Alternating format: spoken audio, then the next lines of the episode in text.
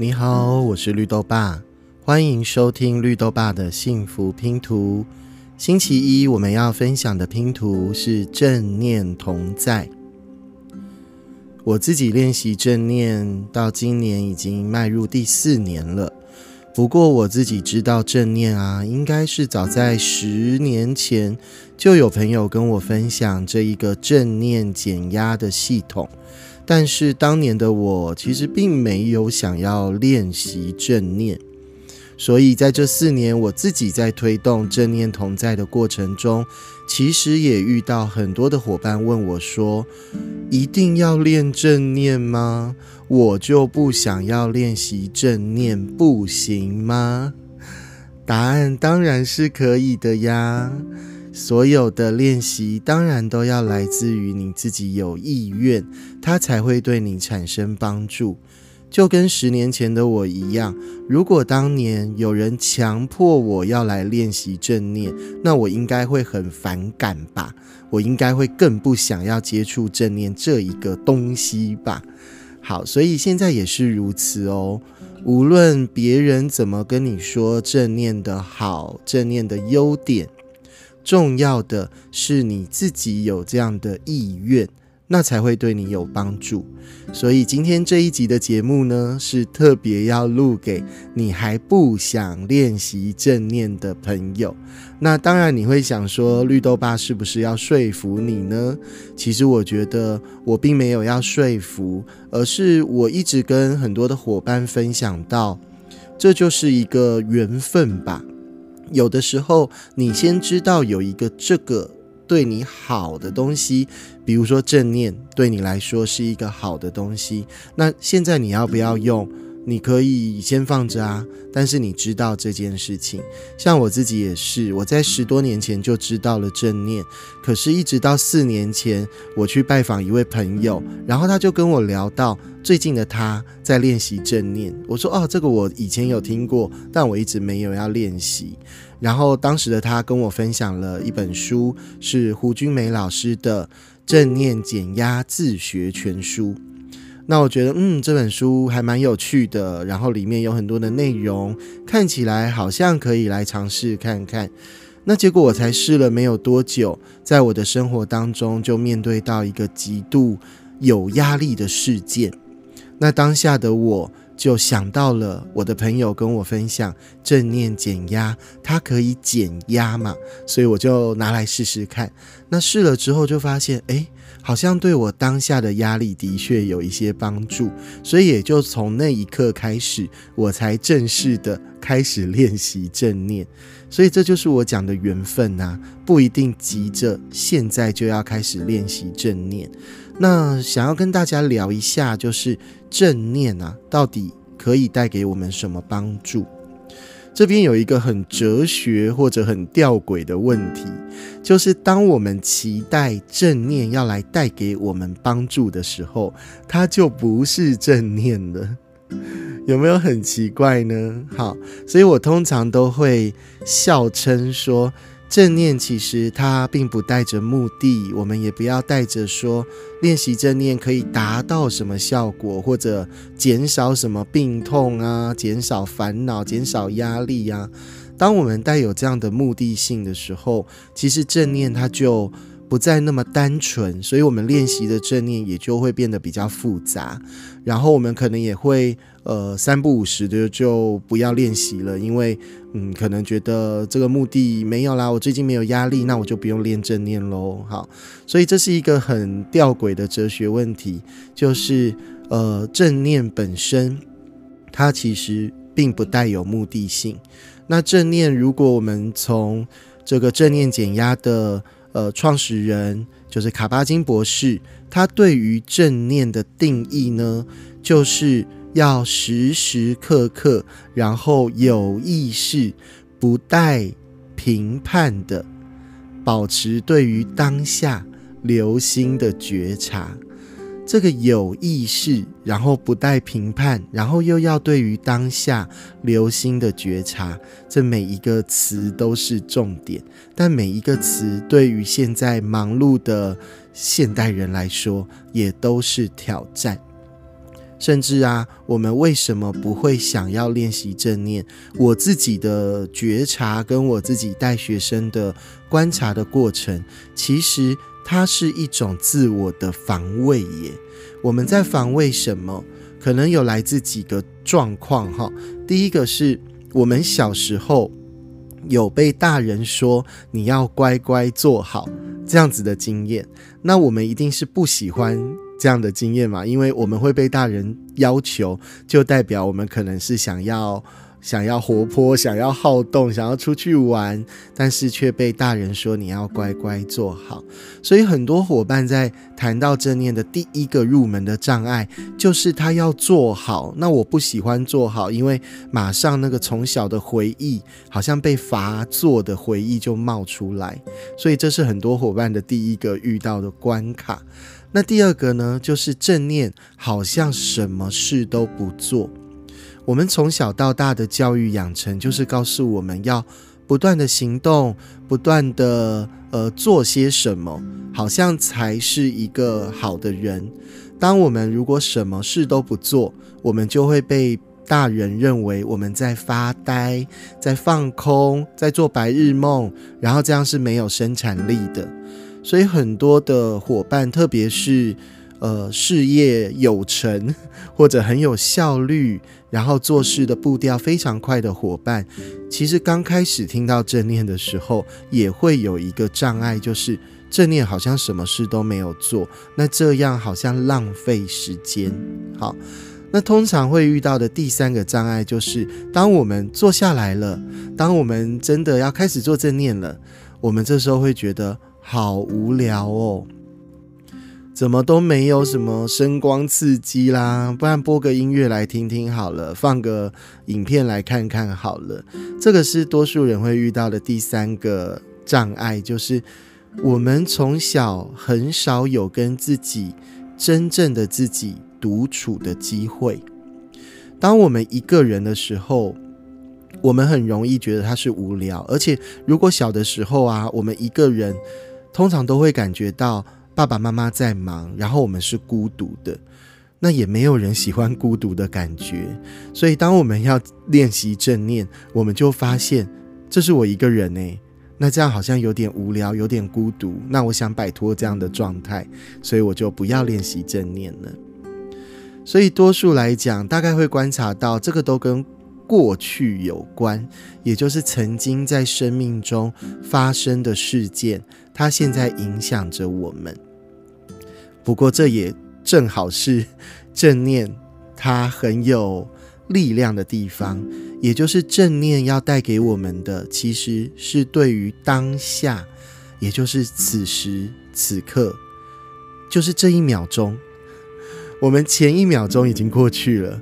我们的上一口呼吸已经过去了，我们现在吸到的这一口气已经不是上一口的呼吸，不是上一口的空气了。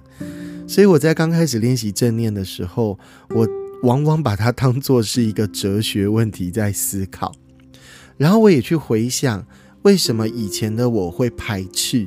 那我就找出了刚才我们讲三个障碍，我有第四个我所发现到的障碍，就是我曾经有遇过一些朋友，他们可能呃进入到某些这种算是身心灵的课程或组织吧，但是我就发现他们好像就失去了在真实生活当中的那个力量，就是他有点。抛家弃子，然后就只为了到山里面，然后进行一个月的这种灵修之类的。那我发现这也是来自于过去的生命经验，就是在我周遭有这样的人，然后让我觉得他好不负责任哦，他怎么都不管他的孩子，不管他的那个先生，他就抛夫弃子，然后就到山里面去了呢？所以当时的我也把正念跟这样子的灵修画上等号。那我觉得运气还蛮好的，是因为我看的第一本书就是胡君梅老师的书嘛。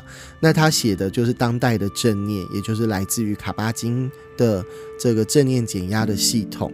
所以呢，他在谈的并没有任何的宗教色彩，也没有这种好像灵修啊这种看不见的力量的色彩。所以他反而是说服了我，就是从一种科学的角度，然后他也让我知道说。我们往往都被过去所困住，就像我刚刚讲的，其实很多的障碍都来自于过去，然后再来，我们又寄托于未来。我们总是对未来，如果是好的话，我们会有希望，会有计划；但如果是不好的，我们对于未来有担忧、有烦恼。所以，虽然啊，我们都是活在此时此刻，但我们的人其实被过去还有未来所拉扯着，那我们就很难专心的在现在这一个时间，在这个当下，好好的去展现自己。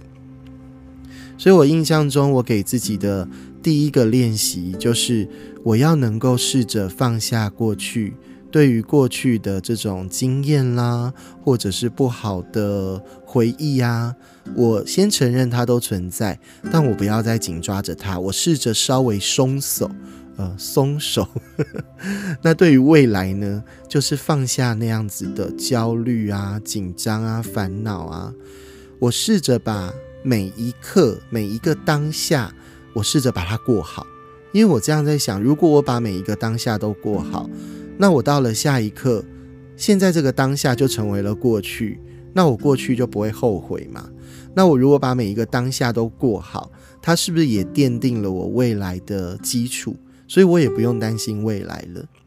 所以当时的我就从这一个当下的词，我开始做练习，我开始做理解，也就是好，我试着放下过去，放下未来，我好好的在当下。和自己所做的事，或者念头也好，情绪感受也好，就是和那一个当下的自己好好的相处。那这个和当当下的自己相处，一样会遇到刚才的障碍嘛？比如说觉得无聊啊，觉得浪费时间呐。所以呢，呃，我就让自己实际的去参与了台湾正念工坊，就是陈德忠老师他所带领的课程。那这是我的第二位老师，呃，我实际去了之后就发现，哦，原来，原来我跟自己的距离是遥远的，诶，明明我就是我自己呀，为什么我跟自己的距离却是遥远的？因为我对自己的身体其实并不了解，然后过去只要身体有一点点不舒服，比如说哪里酸啊，哪里麻啦，我就想要赶快调整，或者我就呃甚至会没有发现，一直到很久之后才会知道。那透过正念工坊的工那个工作坊哈课程当中，我就慢慢的透过身体扫描，我开始去关注。关心我的身体的各个部位，那这个动作是以前从来没有做过的。然后也很妙的是，过去的我在睡眠上一直不容易入睡，然后因为开始练习了这个身体扫描，我就发现啊，每一次我在做身体扫描，大概才做不到五分钟吧，我怎么就睡着了？所以以前刻意的想要达到。睡着的状态反而达不到。现在呢，当我的专注力不在睡着上面，而是回到我自己的身体，通常我都从左脚开始，然后经常的是还没有扫描完右脚，就是左脚扫描完扫描右脚嘛，两只脚还没有扫描完，我就已经。睡着了，因为隔天起来的时候，我就只记得我好像到右脚的膝盖吧，或者到右脚的大腿吧。那我就去感觉那个皮肤跟床铺接触啊，跟被子接触啊，或者是空气的温度。那有了这样子，让我从一个原本很难入睡，然后却因为练习了身体扫描，变得很容易就可以睡着，很轻松就可以睡着。其实它又再次的增强了。呃，我对于正念的好奇，可是又回到前面所讲的，今天如果我是为了治疗我的失眠而来练习正念，那我猜可能就会没有效果。因为啊，正念它其实在谈的就是我专注于我的身体，我不要被念头所带着走。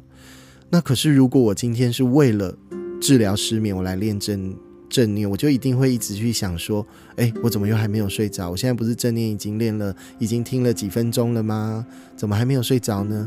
我们越是强迫自己睡着，我们的心念就会越烦躁，然后越大脑就越活跃嘛，我们就更难睡着了。所以后来我慢慢发现到，就是原来正念要带给我的，其实它是往内去寻找。所以有的伙伴也会谈到一个词叫做内观。那我觉得内观跟正念其实有非常多雷同的地方，甚至对于初学者来说。你把它画上等号都可以，也就是我们以前都习惯打开眼睛就是看到外面的世界，那现在呢，我们要打开另外一对眼睛，就是往我们的身体里面看，我们试着看到我们自己。那我觉得这是一个很奇妙的体验，因为就事实上，我并没有办法用眼睛来看到我。的身体里面嘛，我又不是 X 光机，我也没有透视眼，那更何况是一些看不到的，像是情绪啊、念头啊、想法啊、需要这些都看不到。可是我后来发现，哎，如果我经常的透过最简单的，也就是现在我还活着，就代表我一定有呼吸，所以我可以先回到呼吸，就跟自己开始做连接。因为呼吸是一个很自主的行动，其实我们没有办法控制。就像我们现在要憋气好了，我们顶多憋个三十秒、一分钟，我们身体就会强迫我们要呼吸。你会发现，一方面我们说我们是自己身体的主人，但其实我们没有办法控制不要呼吸耶。甚至我们现在想要大口大口呼吸，或者呼吸要急促一点。其实我们现在也不一定做得到，或者比如说我们运动完之后呼吸不是很急吗？然后我们就告诉自己说：“好，我现在一秒之内我马上要变得是很慢的呼吸。”你会发现也做不到，因为这呼吸它就是我们身体很自主的反应。它除了维系我们的生命之外，其实我觉得透过呼吸，它可以让我我这个意识，就是大脑中我这个意识跟我们的身体。连上线，就是透过呼吸，让我跟我的身体连接在一起。这个是后来我自己的体悟，所以就能够发现说，为什么那么多的正念练习会跟呼吸有关？因为第一个没有呼吸，我们的生命其实也就结束了嘛。那第二个，呼吸其实就是身体最自主的反应。那我们，呃，其实我们很容易去违背我们身体的需要。比如说睡眠这件事，每个人的身体可能都有一定时间需要的睡眠，但是我们经常因为各种的因素，我们就减少了我们的睡眠时间。那但是呼吸这件事，我们很难说因为别的因素我们就减少我们的呼吸，对不对？所以我觉得呼吸它是一个可以让我们跟自己更接近，然后更加连接的一个很好的。要说它是工具吗？好像也不能算是工具，但是我们就可以透过呼吸来接近自己，来认识自己。所以，像近期我们在幸福学院有进行正念练习，然后教练们也把我们的练习录了音档，然后还有分享。其实就发现，原来呼吸带进来的不只是氧气，排出去的不只是二氧化碳，我们也可以透过呼吸把祝福带进来，然后把心中的一些不舒服排出去。所以呼吸呀，是一个不用花钱，也不用额外准备，它就是在我们身上的东西，这可以经常的运用。那谈了那么多呢？其实就是想跟目前还没有办法练习正念的伙伴说的是，真的不用急，也不用强迫自己。你先知道有一个叫做正念的这一个方法，或是这个东西，它对你会有帮助，对你会有好处。那可能现阶段的你，因为各种的因素，特别是来自于过去的经验。或者对于我们自己的疏离感，我们其实跟自己有点陌生啦。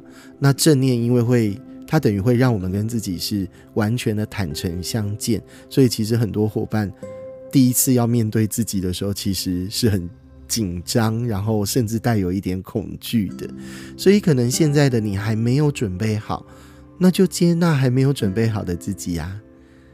然后你知道有这一个正念，然后你知道绿豆爸的幸福拼图，星期一都会跟大家分享一则正念同在的呃 podcast，那你就放着听听看。然后幸福学院那边也有正念练习的音档。你也可以放着听听看，你想练习就练习，你不想练习就不要练习。然后，但是去想想看，说，诶，那为什么我那么排斥？还是我要不要试着练习看看？啊，练习看看，觉得啊也没有什么效果啊，那就再放着。所以大概就是这样。我觉得正念是我这四年来，呃，对我来说非常重要的礼物。可是，就像我讲的。如果没有那一连串的事件，我没有去拜访我的朋友，我的朋友没有跟我分享，呃，正念减压自学全书，我在生活上面没有遇到一个极度有压力的事件，那我猜可能到现在我也还没有练习正念吧。好，所以跟所有线上的伙伴分享，无论你开始练习，或者你还没有开始练习正念，都没有关系。我们试着接纳自己，我们试着开始放下，一定有什么事我一定要做这样子的，呃，一定要或者是应该要的这种枷锁，我们放下来，我们更加的跟自己的直觉，好，我们现在的直觉觉得，嗯，那来练习看看，就做。我们现在直觉觉得不要，我现在不要练习，那就不要做，其实就是这么简单，这么单纯。好。那不过礼拜一的正念同在，我当然还是会分享这四年我自己练习的经验喽。所以如果你对于正念同在有兴趣的伙伴，也欢迎你在每个星期一可以持续的收听绿豆爸的幸福拼图。那如果你喜欢，可以按下订阅，也可以分享给你的亲朋好友。那每一天我都会录制一段幸福拼图的音档和你做分享。也希望我们可以一起学习幸福，一起迈向幸幸福。那我们就明天见喽，拜拜。